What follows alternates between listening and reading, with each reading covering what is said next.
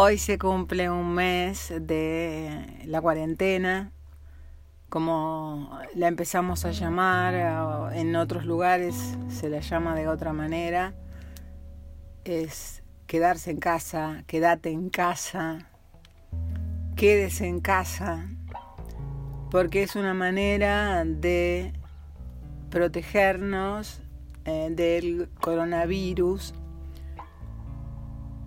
una pandemia planetaria, creo que única vez que ocurre en la historia del mundo una situación como esta.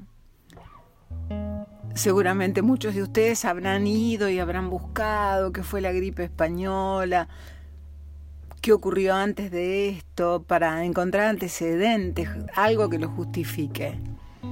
Eso de que todo el mundo esté adentro. Estamos adentro. Como cuando éramos chicos y nuestra mamá nos decía, vení para adentro, vení, ya está, ya jugaste mucho en la calle. Y uno nunca juega demasiado en la calle, uno siempre quiere quedarse afuera. Pero bueno, entrábamos, pero era de otra manera, porque sabíamos que al otro día íbamos a volver a salir y al otro y al otro y al otro. Hoy se cumple un mes en la Argentina. En Buenos Aires eh, es muy notorio, o fue muy notorio al comienzo, donde se obedecía absolutamente a rajatabla esto de no salir y las calles estaban totalmente vacías. Solamente se podía salir a comprar una vez al día, a la farmacia y nada más. Pero este no es el tema. El tema de este podcast es qué podemos hacer, porque no tenemos idea, ni siquiera los científicos, los especialistas en infecciones, nos pueden decir cuándo esto va a terminar, cuándo vamos a poder volver a nuestra vida, a la de antes, que ya no va a ser la de antes, va a ser la del después. Entonces, ¿para qué pensar en el antes y para qué pensar en el después? ¿Por qué no hablamos de la hora? ¿Qué hacemos ahora? ¿Qué haces vos que estás escuchando este podcast en este momento? ¿Qué haces o qué hiciste? No sé si ya habilitaron en, en tu país, en tu lugar la posibilidad de que puedas volver al trabajo. Pero los que estamos todavía dentro de las casas, tenemos que tratar de, lograr encontrar una rutina, no en el peor sentido de la palabra, sino en el más maravilloso, una rutina que nos permita estar cómodos, hasta alegres en algún momento del día. Una rutina que permita que no se nos haga eterno un día de 24 horas. Invierno, verano, otoño, primavera, eso no importa. Importamos nosotros, importan nuestros sentimientos, lo íntimo, como digo siempre, lo privado, eso que tenemos en el cerebro, y que tiene que ver con aquello que sentimos, las emociones, el miedo, ¿por qué no? Todos hemos arrancado con miedo, eh, con desconfianza, ¿de qué manera me puedo enfrentar a esto? Muchas personas lo han hecho a través de justamente establecer esa rutina, un horario para levantarse, de tal hora a tal hora hacemos tal cosa, luego llega el almuerzo, después en la tarde habrá algunas obligaciones que, cada uno va a cumplir o que se va a organizar para tener. Bueno, aquellos que trabajan desde casa con la computadora tienen, tienen digamos, un punto a favor, si lo podemos llamar así. Y los que no, los que se tuvieron que quedar en casa y dejaron sus trabajos, tienen todo ese día libre y el que viene y el otro y el otro y el otro. Y es como un regalo que no queremos desenvolver. Porque el viernes era maravilloso, porque el viernes presagiaba el fin de semana. Ahora toda la semana es un fin de semana. ¿Y qué podemos hacer con eso? Les cuento mi historia, mi historia de cuarentena, breve, porque tengo otras historias más interesantes que la mía. Soy búho. Ustedes saben que por el programa, por hacer un programa nocturno tantos años, me acuesto muy tarde y me levanto tarde a la mañana. Traté de establecer un horario más o menos adecuado para no dormir hasta las 12 del mediodía y puse la alarma a esa hora. Luego de eso, eh, bueno, el operativo, lavarse los dientes, mirarse al espejo y decir, bueno, arranco un nuevo día, estoy vivo, tengo un nuevo día para mí, en estas cuatro paredes o en estas cinco o en estos 200 metros cuadrados o en estos 4x4, lo que fuere, eso no importa. Importa cómo hacemos que nuestro organismo se sienta. Le damos endorfinas, le damos oxitocina. ¿Esto qué significa? Eh, pensar en cosas buenas, en cosas maravillosas que no pasaron. Y esto hace que segreguemos esos péptidos que son buenos, que son realmente gloriosos para el cuerpo, porque impiden que venga la depresión o impiden que uno se, se pase el día mirando noticias, contando los contagiados, contando todo lo que se puede contar cuando hay números. Generalmente todo es malo. Hay un tiempo del día que dedico a escuchar noticias, soy periodista, no puedo evitarlo. Habrá otros que escucharán menos noticias que yo y los felicito. ¿Se pueden organizar? Perfecto. Luego de levantarme y de organizar mi cuarto, la sensación que tengo es que si no está la cama tendida, si no están los libros en la mesa de noche, si no acomodo los almohadones, algo, algo está mal afuera. Si algo está mal afuera, yo voy a estar mal adentro. Así que organizo el afuera. Necesito organizar el afuera. ¿Esto qué significa? Limpiar, no alocadamente, no demasiado, pero limpiar cada día, en un horario que puede variar. En mi caso, no me pongo un horario para eso. Cuando tengo ganas, lo hago, pero lo hago en ese día. Me encanta leer, entonces leo, releo. Encuentro libros que estudié libros en los que estudié a los 20 años, 21. Encontré Enamoramiento y Amor de Francesco Alberoni y lo estoy releyendo cuando en su momento lo, lo estudiaba. Y leerlo como un libro de consulta y no como un libro de estudio hace que lo entienda mucho más.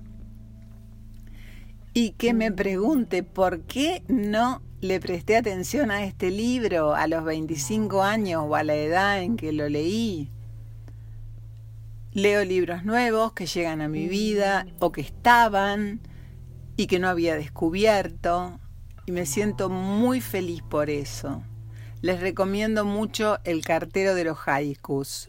Búsquenlo, googleenlo, seguramente lo pueden encontrar en PDF Ojalá que lo puedan encontrar. Es un libro precioso, te acaricia, te besa, te mima, sobre todo en estos tiempos en los que estamos sin contacto, sin contacto físico. El contacto físico es fundamental. Para algunas personas no, para otras más o menos. Y para un grupo muy importante en el que me anoto, en el que estoy, sí. El abrazo, el beso, ese ir a tomar un café y encontrarte con los amigos de siempre, porque es el café al que vas todos los días, o día por medio, y abrazarte con, con la dueña o con las chicas que atienden. Eso, eso era lo que teníamos antes de que este mes empezara, un 20 de marzo. Ahora no lo tenemos, no tenemos, yo no tengo contacto físico, pero bueno, para eso están las redes, me he vuelto más cariñosa en las redes, nadie se ha confundido, no, todos me conocen y saben, saben que soy muy, a ver, que tengo una tendencia desmedida a expresar sentimientos amorosos. No sé si está bien o mal, pero se los cuento. Además de leer, escucho, escucho la radio, generalmente me quedo en alguna M y luego me paso a una FM. Es una radio pequeñita que me regalaron en un programa de televisión al que fui, porque ya no tenía radio. La vieja radio de mi mamá, Chuca, de Entre Ríos, que había heredado, dejó de funcionar, se murió. Y no encontré a nadie que pudiera arreglar esa radio. Y no sé dónde comprar una, no sé cómo se consigue una radio de aquellas de las que tenía mi madre o de las que tuve yo hasta los 30. La cuestión es que en esa pequeña radio puedo oír los programas que me gustan, las canciones que me gustan. Sí, claro, podría hacerlo por, por todos los otros medios que nos da la tecnología ahora, pero bueno, no lo hago. Sí, eh, me gusta ver series. Eso a la noche, siempre a la noche. A la noche series, a la noche busco películas. En general trato que sean películas policiales. Pueden ser dramáticas, pero no terribles, de esas que empezás a llorar desde que empieza hasta que termina, como fue en su momento Cinema Paradiso, o la del perro, ¿se, acuerdan la del perro? La de Hachiko, la de Richard Gere. ¿Alguien vio esa película? ¿Estás conmigo? Bueno, esa película era muy de llorar, pero no está mal llorar en algún momento del día si te da ganas, porque llorar segrega serotoninas y hace bien. ¿Y por qué tengo esta voz de Santas Pascuas? Qué alegres que estamos porque me levanto con la emoción de tener otro día. Y eso lo descubrí hablando de libros, anoten, lo descubrí hace más de 10 años cuando encontré el libro de Eckhart Tolle, El poder de la hora, y Eckhart Tolle me enseñó a través de la lectura de su libro que el pasado es recuerdo en mí, y es un recuerdo que traigo ahora. El futuro no lo conozco. En medio de esta pandemia planetaria, ninguno de nosotros conoce el futuro. ¿Para qué andar adivinando? Eckhart Tolle me enseñó hace 10 años, cuando no tenía la menor idea de que esto podía pasar, que el poder de la hora es majestuoso. Tenemos que vivir el hoy, pero no como si fuera el último día, vivir el hoy en presencia, no dejar de escuchar al otro porque, bueno, la próxima vez le presto más atención, no, el hoy, este hoy que viví antes de ponerme a grabar el podcast, estuve buscando lo, lo que quería que ustedes escucharan y estaba feliz, estaba contenta. Y también lo estoy cuando, cuando tomo té con leche o cuando tomo café, café con leche o cuando compro alguna cosa rica.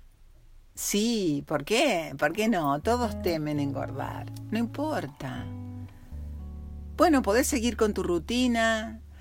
Y claro, la gimnasia segrega mucha endorfina, te levanta el ánimo de una manera increíble. Bueno, eso todos lo sabíamos, pero ahora eh, por todos lados te lo dicen, por eh, Instagram, por Twitter, por Facebook, por la tele. Estés donde estés, tenés que hacer algo de gimnasia. Caminar por tu casa, subir y bajar las escaleras de tu edificio, lo que puedas o lo que quieras. Y si salís a la calle, que sea únicamente para lo necesario.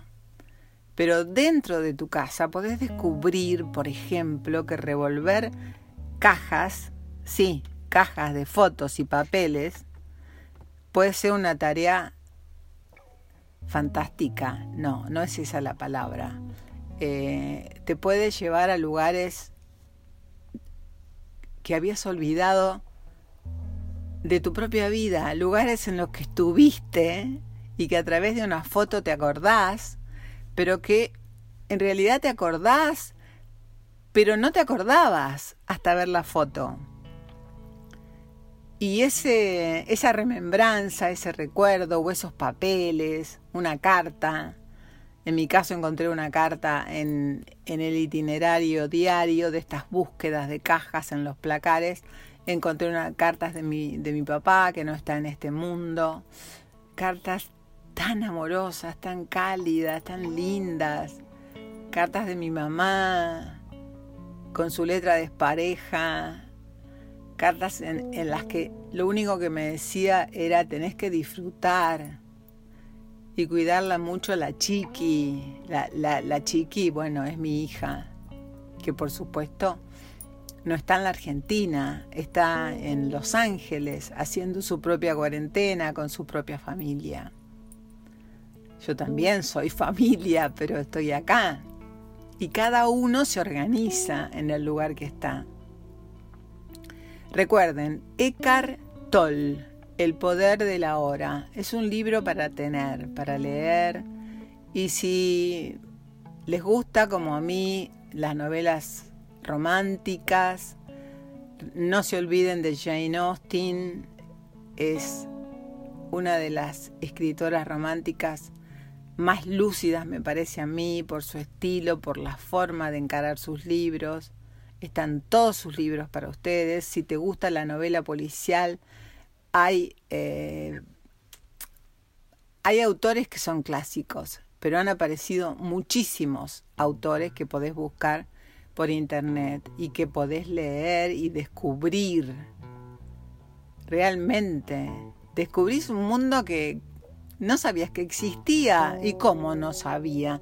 Y porque estabas tan apurado yendo de tu casa al trabajo, del trabajo a otro lugar, a otra cita, quizás para otro trabajo, o encontrándote con gente y dejando para lo último algún amigo al que solo le dedicabas media hora, 20 minutos, porque había muchas cosas para hacer, sí, muchas, demasiadas cosas para hacer.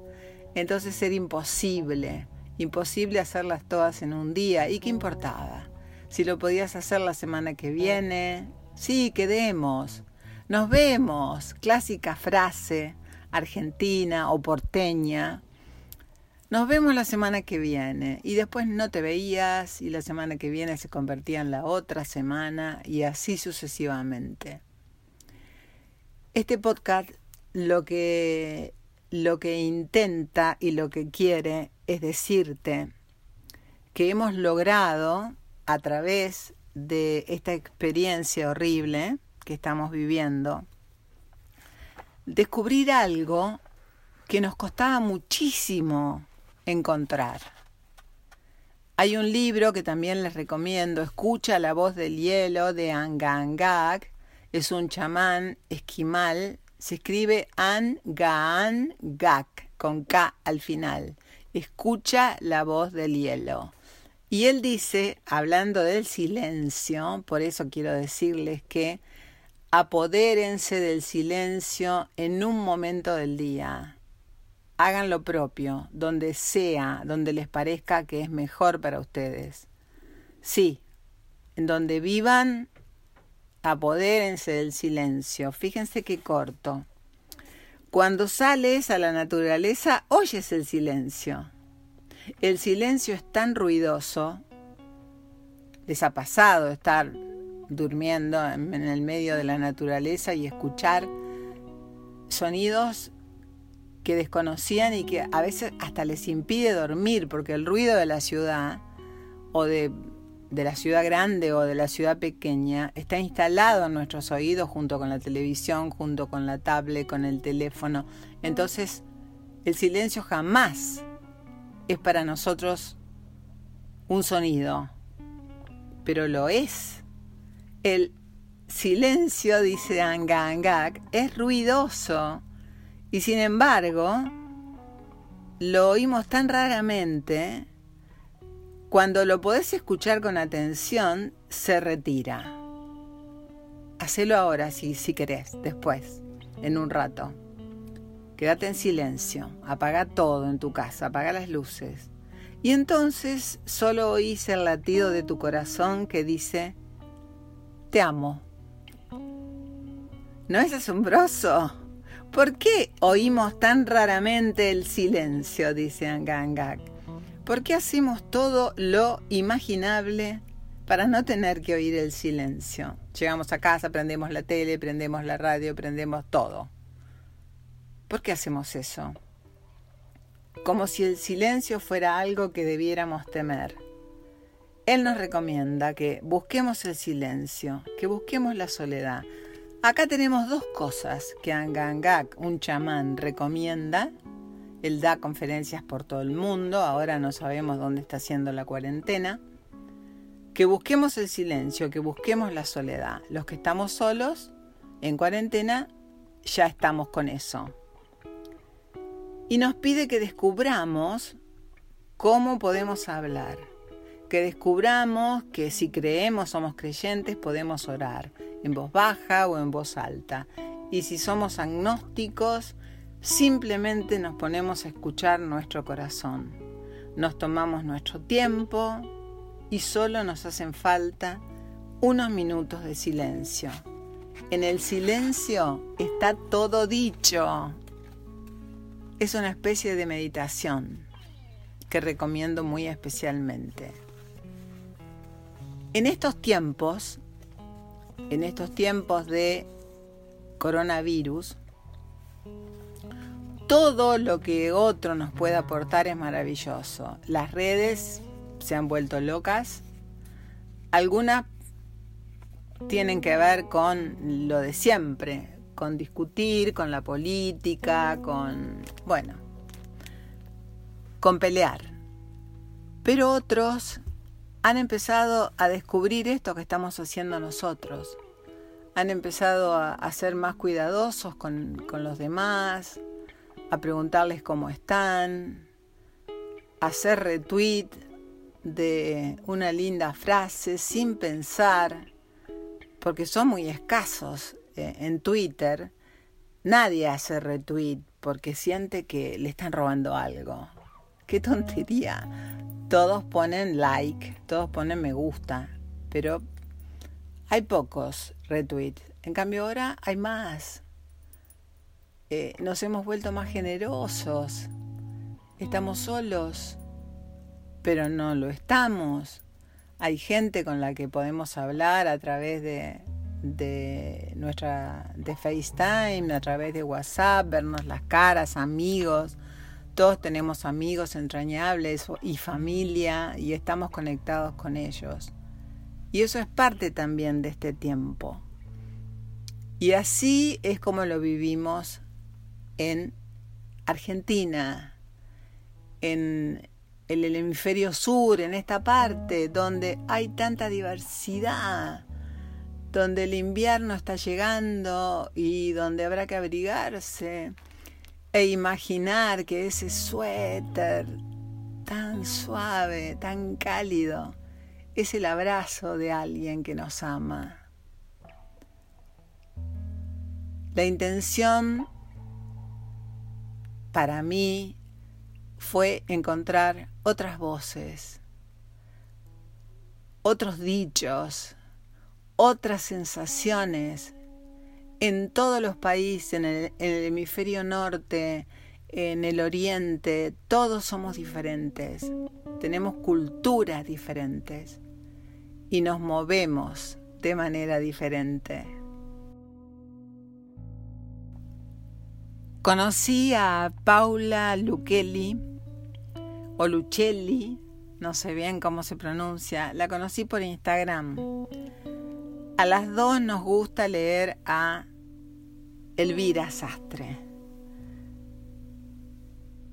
Y le pedí que a través de, conversaciones, le pedí que me contestara algunas preguntas que tenía respecto a cómo se vive en el lugar que ella está. Ella está en Madrid, en Getafe. ¿Cómo se vive el día a día? Le pregunté cómo se siente cuando se levanta, cómo se maneja por la casa y ella dice, es una sensación que cambia constantemente. Hay días donde me levanto con una sonrisa, sintiendo por dentro una fuerza arrolladora, haciéndome creer que todo lo puedo y que esto pronto pasará, incluso con un cuerpo cargado de energía, dispuesta a hacer ejercicios. Y otros días muy distintos, donde la falta de aire pesa en el alma, y puedo registrarlo así también en cada parte de mi cuerpo. La angustia brota por mis ojos, mirando por la ventana, con una necesidad inmensa de sentir en todo mi cuerpo la libertad que te ofrece el aire, el sol, el sonido de los pájaros, el sol. ¿Qué tema el sol? Eh, Paula, Paula nombra el sol y siento que mi cuerpo vibra de necesidad de luz y de sol. Ella trabaja desde su casa como teleoperadora para la ONG Médicos Sin Fronteras. Me cuenta que suele salir muy poco, cuando lo hace únicamente va al supermercado, los supermercados que ella va se llaman así, Mercadona y al campo. Y normalmente va en vaqueros, una camperita, de esas con, gorrito, ¿no? Y zapatillas deportivas. Vive con una, una amiga de ella y sus dos niñas de 13 y 11 años. Y es ella quien cocina o guisa para nosotras. Y por cierto lo hace muy rico. Sí, que mis horarios cambiaron notablemente. Antes del confinamiento, escuchen, hablé de cuarentena y dije que hay otros muchos nombres que le podemos poner. Antes del confinamiento solía despertarme a las seis y media AM. Hoy en día, desde que se decretó el estado de alarma, me levanto por la mañana a las 10 AM. Desayunamos todas juntas e intentamos compartir alguna tarea, como dibujar, leer o hacer ejercicio físico. Luego almorzamos y solemos ver durante la comida algún capítulo de la serie que estemos siguiendo en ese momento por Netflix y a las 3 comienzo mi jornada laboral hasta las 9 de la noche. Y finalmente cenamos todas juntas, viendo otro capítulo de la serie. Suelo ver noticias solo por la mañana, durante el desayuno en la tele y luego a través del móvil. Consumo bastante Netflix y las dos últimas series que vi fue Toy Boy en Netflix. Al comienzo me pareció una tontería porque trata sobre la vida de unos strippers, donde la vanidad, el ego y la superficialidad estaban a flor de piel, pero luego fue más interesante, porque empezó a hablar de una realidad donde ellos son tomados como objetos sexuales, algunos de ellos sobreviven gracias a la droga, toca el tema del poder y la política relacionados con la corrupción y el abuso de menores nada lejos de la realidad, tristemente. Recuerden ese, ese título, lo pueden ver. Y la otra serie la vi en Paramount, una plataforma digital. Sé que se está dando por HBO. Eso se los cuento yo, se llama La amiga estupenda, que es la versión cinematográfica del libro de Elena Ferrante. Es una trilogía que leí y que me encantó. Trata sobre la vida de un pueblo en Italia a mediados de los años 40, donde también la corrupción en aquellos que tienen más poder y dinero hacen lo que quieren en el pueblo. La historia se centra en un grupo de niños del colegio que a su vez son vecinos y se relacionan entre sí. Hay historias de amor, de amantes, de poder y sobre todo de amistad profunda y sincera e inexplicable, es cierto, es inexplicable, entre dos amigas que son muy inteligentes pero no tienen las mismas posibilidades económicas en los estudios y en todo lo demás. Nos cuenta Paula. Paula Luchelli. Vivo en un piso de 70 metros cuadrados, muy luminoso, amplio, tiene tres habitaciones, cocina, salón, dos baños y un tendedero. Intento tener una rutina, hablábamos de rutina, para seguir y no encontrarme con mucho tiempo libre, porque me conozco y sé que la cabeza me juega malas pasadas cuando tengo mucho tiempo para pensar. Trato de ocupar el tiempo, además de las horas de trabajo, con bastante lectura, que me, ayuda mucho a evadirme y me invita siempre a viajar. Suelo refugiarme ahí. Aquí en Madrid tengo una gran amiga que es con quien vivo.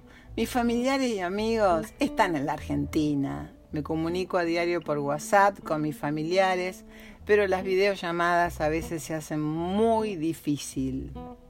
¿Por qué? Por los horarios, es muy complicado y la falta de contacto físico de la que hablamos la llevo fatal, dice Paula. Por suerte estoy acompañada con la presencia de mi amiga y su familia, pero sin dudas extraño muchísimo a mi familia, sus olores, sus risas, sobre todo a mi hermana menor con quien tengo una conexión muy especial. Pienso mucho en ese reencuentro. La lectura para mí, además de ser más que placentera, es una vía de escape cuando la angustia me visita. Es el medio que encontré para poder canalizarlo casi todo, ya sea que me encuentro feliz o triste. Cuando estoy feliz aprovechamos mucho con mi amiga compartir lectura y lo hacemos juntas, ya que tenemos gustos similares. Y cuando estoy triste o abrumada lo hago sola. Los últimos libros que leí son Día sin ti, de Elvira Sastre, y La luz de Candela. Y olvidé decirte Te quiero de Mónica Carrillo. Me encantó ese título. Sí, vamos a buscarlo. Olvidé decirte Te quiero de Mónica Carrillo. Bueno, nos cuenta Paula que trata de respetar esa rutina, también para hacer ejercicios, hace abdominales, sentadillas, ejercicios de relajación, pero no más de 30 minutos. Le pregunté si tomaba alguna medicación para dormir. Mucha gente la toma y dice que no, que a veces se despierta muchas veces por la madrugada y se calma sola. Otras veces siente un poco de ansiedad y hasta ahora lo va logrando. ¿Y a ustedes qué les pasa? ¿Tienen ansiedad o están tranquilos en el momento de ir a la cama? En general soy positiva, pero la incertidumbre a veces me lleva a ser miedosa. Soy consciente que nada, sería, nada va a ser igual que antes luego de esta pandemia y espero y deseo que ese cambio tenga que ver más con el resultado del autoanálisis que cada uno se haya realizado. Es muy interesante lo que plantea Paula, porque hablamos de que cada uno de nosotros tiene que concentrarse, buscar el centro y de esta manera, así como hablábamos antes del silencio, también hacerse planteos de lo, de lo que siente que es más importante en su vida. A veces la escala de valores va a cambiar, no va a ser la misma que teníamos antes. En otros casos va a ser la misma y con más ímpetu y con más necesidad de lograrla. Pero si cambia, no te dejes arrastrar por la rutina o por las complicaciones económicas que puedan aparecer. Si cambian, cambia, cambia y soñá. Me gustan muchos cantantes, me gusta Manuel Carrasco, Vanessa Martín, Rosalén, India Martínez, Axel. El tema que más escucho es de Vanessa Martín, se llama Un canto a la vida. Si puedo lo leo, lo leo al final. Eh, no se ha hecho nuevos amigos virtuales, conserva la amistad de aquellos que sí había conocido de manera virtual, a través de Facebook o Instagram. Come muy variado, verduras, mi amiga hace una crema de calabacín exquisita, vayan tomando nota para, para hacer comidas variadas. Ensaladas variadas, pepino, tomate, lechuga, zanahoria, también legumbres como lentejas, garbanzos, en guisos o ensaladas. La paella no podía faltar. Bueno, típico, típico de, España. Nosotros no vamos a necesitar la paella desesperadamente. Y muchos pescados. Eh, casi siempre al horno con papas o berenjenas. Eh, dice que pollo y carne es menor el consumo, pero también lo come acompañado de ensalada o puré de calabacín entre las frutas, las mismas que, que vos y que yo, kiwi, manzana, frutillas, ananá, y aquí probé una fruta que no conocía, muy rica. Su sabor es muy similar al ananá. Se llama chirimoya. No la conozco. Ustedes la conocen. Alguien la conoce. Y bueno, a lo mejor tienen la oportunidad, los que escuchen desde España, de ir y comprar la próxima vez que vayan. El barrio donde vivo se encuentra a 30 kilómetros de Madrid. Les dije, se llama Getafe. Es más bien un barrio de chalet con casitas bajas y urbanizaciones muy tranquilo y familiar. Por eso no le pregunté si a las 8 de la noche, como se hace habitualmente y lo hemos visto por televisión, aplauden a los médicos. Aquí en la Argentina a las 9 de la noche salimos todos. Aquí en Caballito salgo al balcón y aplaudo con todos los vecinos. Son muchos edificios, muchos, muchos. También casas bajas. Caballito era una zona muy residencial. Pero ahora son edificios y edificios y edificios. Tenés que pelear entre edificios para poder ver la luna o para poder iluminarte con el sol. Lo que hago en el balcón aquí en Argentina es apago la luz y la prendo rápidamente, la luz del balcón. Hago como guiños. Y en algunos edificios de enfrente o del costado, más allá, hay otra persona que entendió la clave y empieza a hacer guiños también. Aplaude y hace guiños, aplaude y hace guiños. Y así estamos, aplaudiendo a nuestros médicos. Pero no como rutina, sino como una necesidad a toda la gente de sanidad, no solamente a los médicos. Y eso provoca una alegría en el alma. Es tan maravilloso. Y tener mascotas es tan maravilloso en estos tiempos. Ojalá que la tengas. Aquí está Juanito, mi gato está Rocío, adoptada.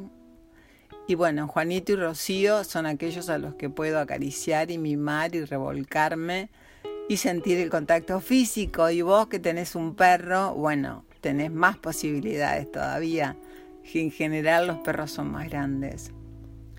Tengo una amiga muy entrañable que vive en Tokio habla muy bien español, eh, es periodista, escribió dos libros para Editorial Planeta, se llama Junkito Takayashi, Junko en realidad. Vino a la Argentina a conocernos eh, y nos conocimos y creamos un vínculo de amistad muy, muy sólido, muy sólido. Quisiera que viviera aquí al lado de casa o a la vuelta de mi casa, a pesar de que su, cultura, la civilización es completamente distinta. El amor traspasa todos esos límites, tengámoslo claro. Quizás la, pandemia planetaria nos quiso poner frente al espejo y decirnos no somos diferentes.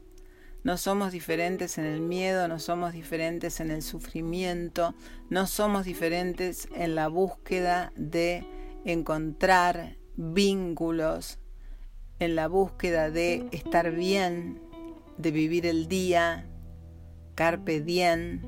¿Se acuerdan de la Sociedad de los Poetas Muertos? Estoy en Tokio sola, encerrada en mi departamento, dice Junko. Y aún así, el confinamiento también traduce confinamiento. Aquí nosotros no usamos la palabra confinamiento en Argentina.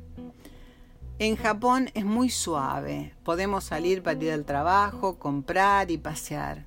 El gobierno no impone multas. Ellos dicen que no se puede encerrar a la gente con multas bajo la ley actual.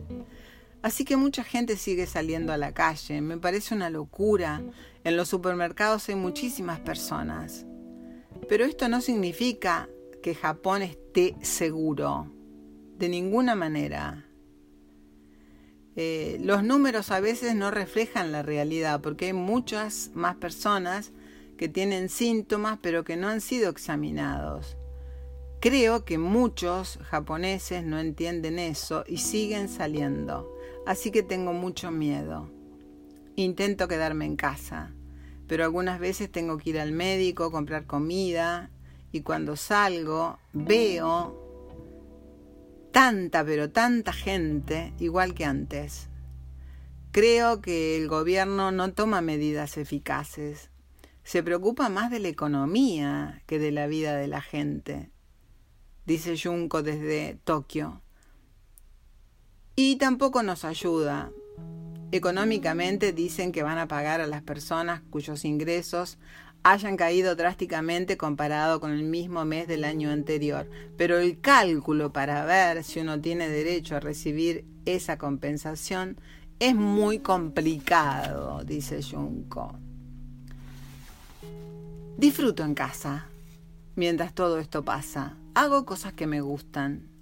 Limpio, cocino, leo, cuido las plantas del balcón, ahora tengo un árbol de limón y otro de arándano. Intento prepararme cuando termine esta situación, pero eso no me resulta fácil. Intento ser lo más optimista posible, pero hay días que me cuesta. La gente va a las comunidades en Tokio, los que conozco, las que conozco son Togoshi Ginza, que está cerca de mi casa. Eh, voy también a donde está mi ortopedia. Esas son las comunidades, barrios, donde hay muchas tiendas y se sale a hacer las compras. Al contrario, los lugares turísticos como Ginza, Shibuya y Shinjuku son lugares conocidos mundialmente. Ahora hay menos gente pero no hay conciencia en los habitantes de que nos podemos contagiar. El clima, el clima sí que me influye, me responde Junco. No mucho los días de lluvia, no me gustan, pero como no salgo, ahora puedo ver las gotas desde la ventana.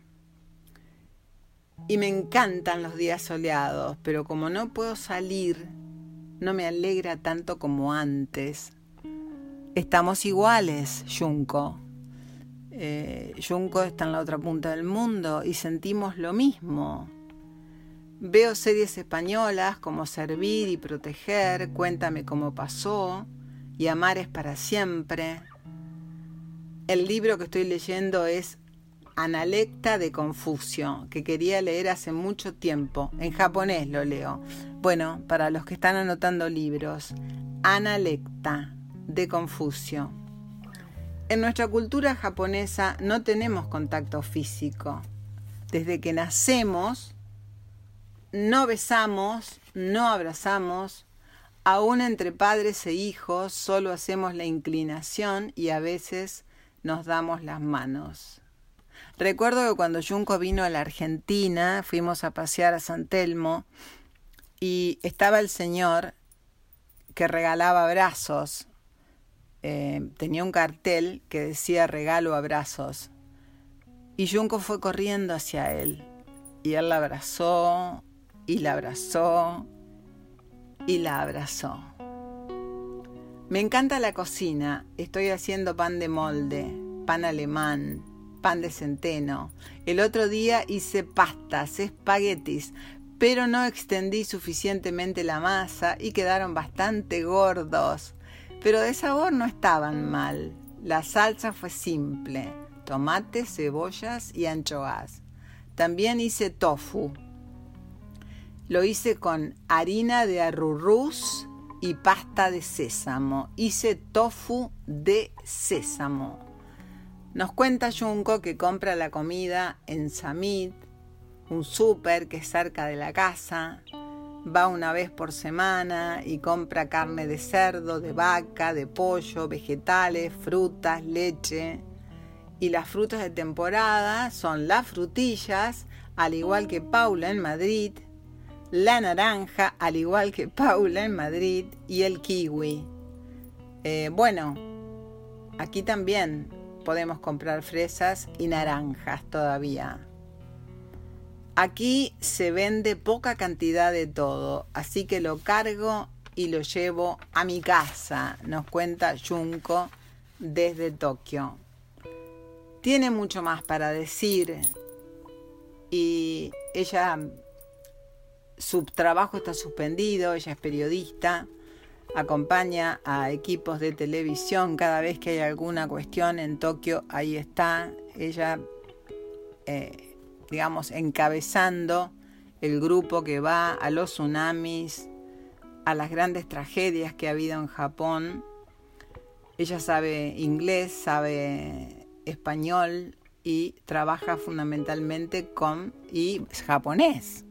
Por lo tanto, trabaja especialmente con, con televisoras de todo el mundo. Y es muy importante en este caso que ustedes sepan que Junko, la conozco personalmente, es un ser adorable. Es un ser adorable, es un ser que no le teme a nada.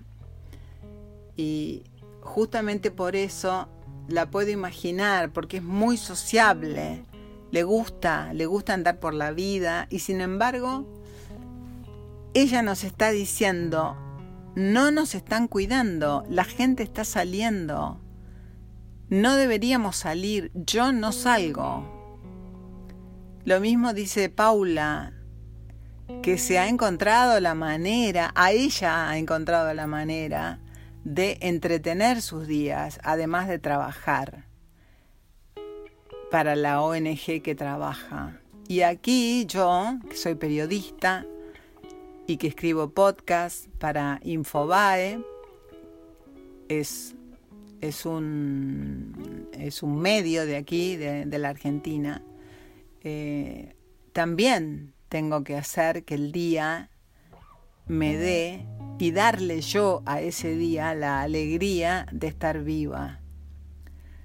De eso se trata este podcast de hoy. Pensemos pensemos todos en este momento, eh, ustedes que están escuchando o usted que está escuchando, que cuando va a su cama a la noche a dormir, está sano, escuche su respiración y se va a dormir escuchando su respiración. Y cuando abras los ojos al otro día, que va a ser la hora de mañana, te digas, estoy acá, estoy en este mundo, tengo todo un día para mí. Y así será sucesivamente, tendrás otro día y otro y otro. ¿Y cuándo terminará? No lo sabemos, pero no importa. Esta clase de incertidumbre se puede manejar Se puede manejar con optimismo, con amor, con vínculos y con vivir el ahora. Recuerden siempre eso. Vivan el ahora, vivan el minuto, vivan el segundo. Vivan.